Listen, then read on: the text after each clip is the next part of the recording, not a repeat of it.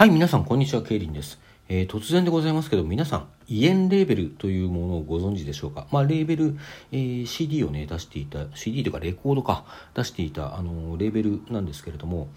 あの、アルファレコードっていうね、レコード会社がありまして、そのアルファレコード内の独立レーベルとして設立された、1982年に設立されたレーベルでございます。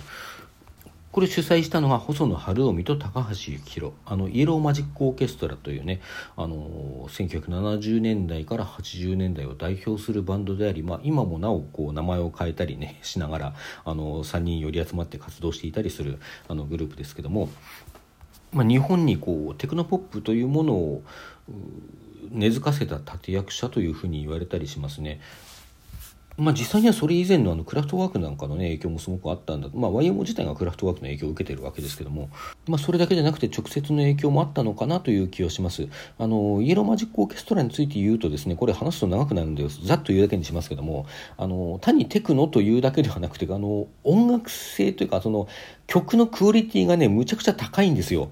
まあ、なので今ではね、こう、なんとか普通の、あの、テクノではないあのマニュアル楽器というんですかね、まあ、そういうこうアナログ楽器というかね。そういうバンドでこうカバーしたりもあのセルフカバーしたりもしてますし、まあ、それが全然ねあの当時のものに比べて劣ったものに聞こえないし逆にこう当時まあ今からするとすごい安っぽいシンセサウンドですね。ピコピコピコピコしたあの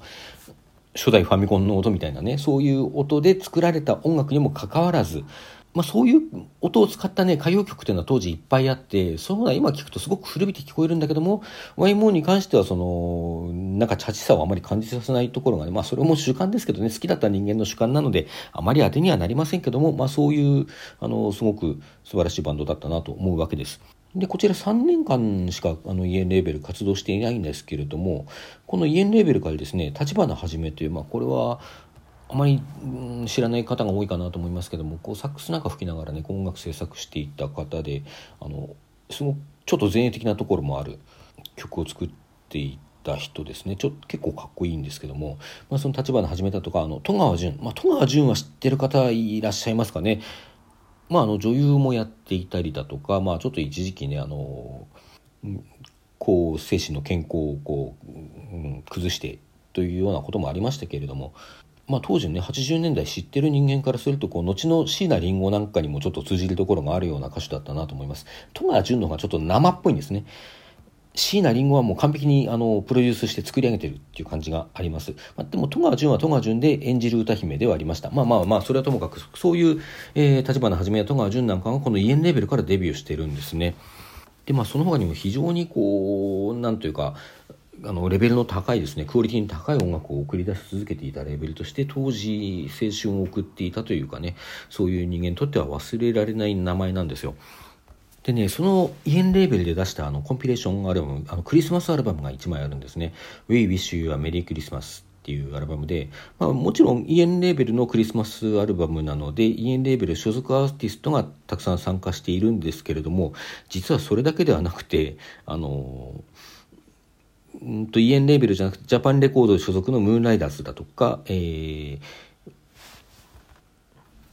まあ、あと大貫妙子さんだとかね伊藤源氏さんピエール・バルーその辺のこう別のレコード会社に所属していた人たちもあのレーベルの枠を超えて集まってこう、ね、参加しているというね非常にこう豪華なアルバムです。これ1983年に出ているということで、まあ、当時を知っているというか、まあ、当時の音楽シーンを知っている人間にとってはむちゃくちゃこうよだれが出るような あの面々が参加してるんですね。でまあ私もこの頃ねあの多感な中学生であったのであの非常によく覚えています。で長らく持ってなかったんですけどあの紙ジャケ版のねあの CD が出てるのを見つけて買って以来あのやっぱりこうクリスマス時期になると聞きたくなってよく聞いてますね。なんかあの家族はあんまり何これみたいな感じでいるんですけども。えー、順繰り曲を紹介してまいります。まず1曲目は細野晴臣の25 December 1983っていうね、あの、まあ、日付の入をタイトルにした曲です。これ完全なインストルメンタル曲で、なんていうかね、あの、うん、クリスマスらしい華やかさと、なんかこう細野晴臣らしいあのテクノ感とかあの土俗集みたいなものとかねそういうものが相まってとてもいい曲ですちょっと爽やかですね細野晴臣の楽曲としてはそして2曲目がムーンライダーズの銀紙の星飾り。ムーンライダーズもあまり、あの、今知ってる方があまりいないかなと思うんですけど、今、未だに現役で活動しているバンドですね。あの2011年に活動休止するまで40年以上活動していたバンドで、まあ、その長い歴史の中ではいろんな音楽にも変遷があったりするんですけどもこれはなんか非常に物語性の高い歌詞であのサビに出てくるね「メリクル・ラバラルリア」っていうなんか謎の呪文が出てくるんですけど、まあ、そういうところも相まって非常にムーンライダースらしいし物語っぽい歌詞がちょっと楽しい曲です。そして「コシミハル絶えなる悲しみ」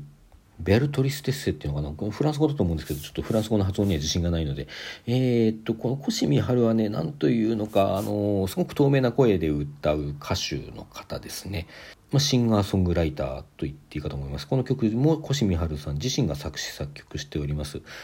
あの、絶えなる悲しみっていうタイトルの通り非常にこう悲しい感じの曲調でありだけどもすごく正常な正常なっていうのはあの清らかなね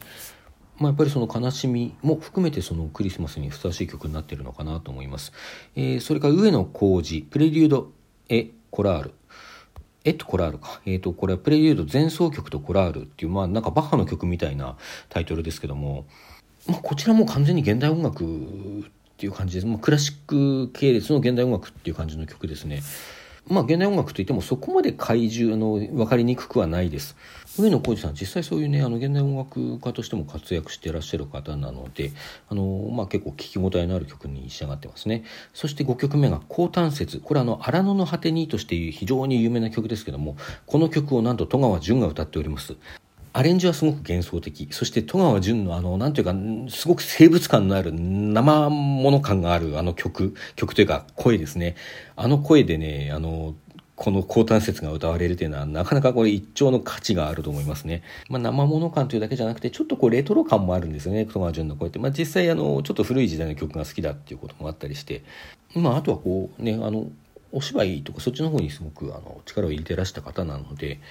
そういう舞台で歌われる曲というような感じのあの部分もあるかなと思います。えー、そしてですね、あの、当時アナログレコードですから、あの、A 面、B 面ありまして、ここまでが A 面ということになります。えー、B 面、えー、1曲目は、セジュラ、えー、これもフランス語ですね、あの日という意味らしいです。ピエール・バルーの曲。うんこれね、あの、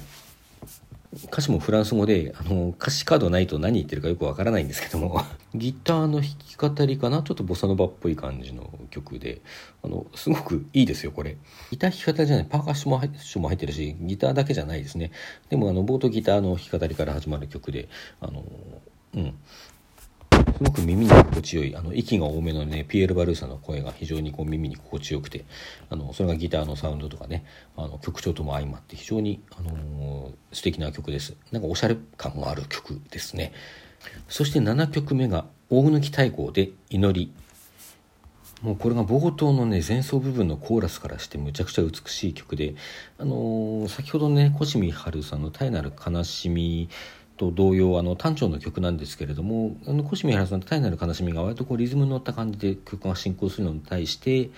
こちらはもうあくまでもゆったりとした時間の中で曲が進行していきます。あの大貫太鼓のね独特の透明感のある高い声が絶妙にこの曲とマッチしている。大貫太鼓らしく、まあ、大貫太鼓のクリスマス曲らしい一曲だと思います、えー、そしてその次が「埃だらけのクリスマスツリー」これ伊藤銀次ですね。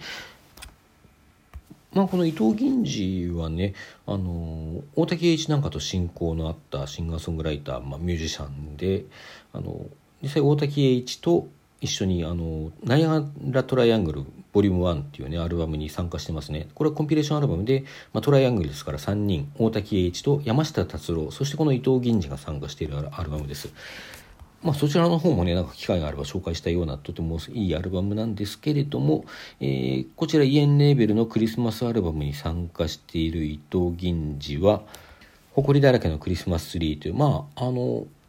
うんすごく80年代感のあるラブソングですね、まあ、別れてしまったね恋人とクリスマスきっかけになんかよりが戻りそうなそういうような歌詞となってます。割とストーリー性のはっきりした曲ですね。まあまたクリスマス終わったら別れんじゃねえの？なんて あのついつい意地悪なことを考えてしまう私だったりはします。えー、そして次が立花はじめによるインスト曲「ホワイトホワイト」まあこれ実に立花はじめらしくてね、まあ、最初のところの華やかさが、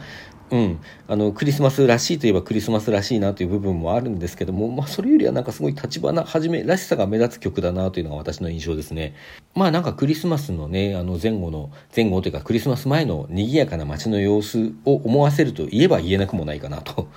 そしてその後が最後となります高橋幸宏のね「ドアを開ければ」という曲これがねすっごい好きなんですよ。もうこの曲聴きたいがためにあるあのこれ CD で入手したと言ってもいいくらいこれはまあ割とこうはっきり書かれてはいなくてまああのちょっとこちらから汲み取っていかなければならないような歌詞なんですけれどもおそらくその子供時代にあのドアの外にサンタさんのプレゼントが置いてあった。でその優しさを僕はその優しい季節を僕は信じていた。で僕は今どこにいるんだっていうことをちょっと振り返って感じている。で窓の外には天使の行列どこか遠くへ行ってしまうというそういうなんか寂しさを感じつつあの子供時代のクリスマスの温かさというものも感じつつっていう曲でね非常になんかあの胸にしみる曲です。最後に繰り返される「ドアを開ければ夢がそのままに」っていうフレーズがね非常にこう心にしみる。そんな曲でございます。はい、ということでね、イエンレーベルのクリスマスアルバム We Wish You a Merry Christmas。こちらザーットではありますけど紹介してまいりました。いかがだったでしょうか？あの、少しでも心にかかるような説明ができたでしょうかね？まあ、あの、聞いてて分かったと思うんですけど、ラブソングと言える曲は実はそんなにないんですね。ムーンライダーズ銀紙の星飾りと、うん、伊藤銀次の誇りだらけのクリスマスツリー。この辺がまあ、あの、もろにラブソングと言えるかなという感じまあロマンティックなね聖夜のあのクリスマスソングもいいんですけどもあのたまにはこんなようなねちょっと古くてこうほっとくと忘れ去られてしまいそうな曲を拾い上げて聴いてみるのもなかなかいいんじゃないかなと思ったりするわけでございます。はい。それでは皆さんどうもお付き合いありがとうございました。今回はここまでといたします。皆さんさようなら、えー、そろそろ日も暮れますが、今日も良い夜をお過ごしください。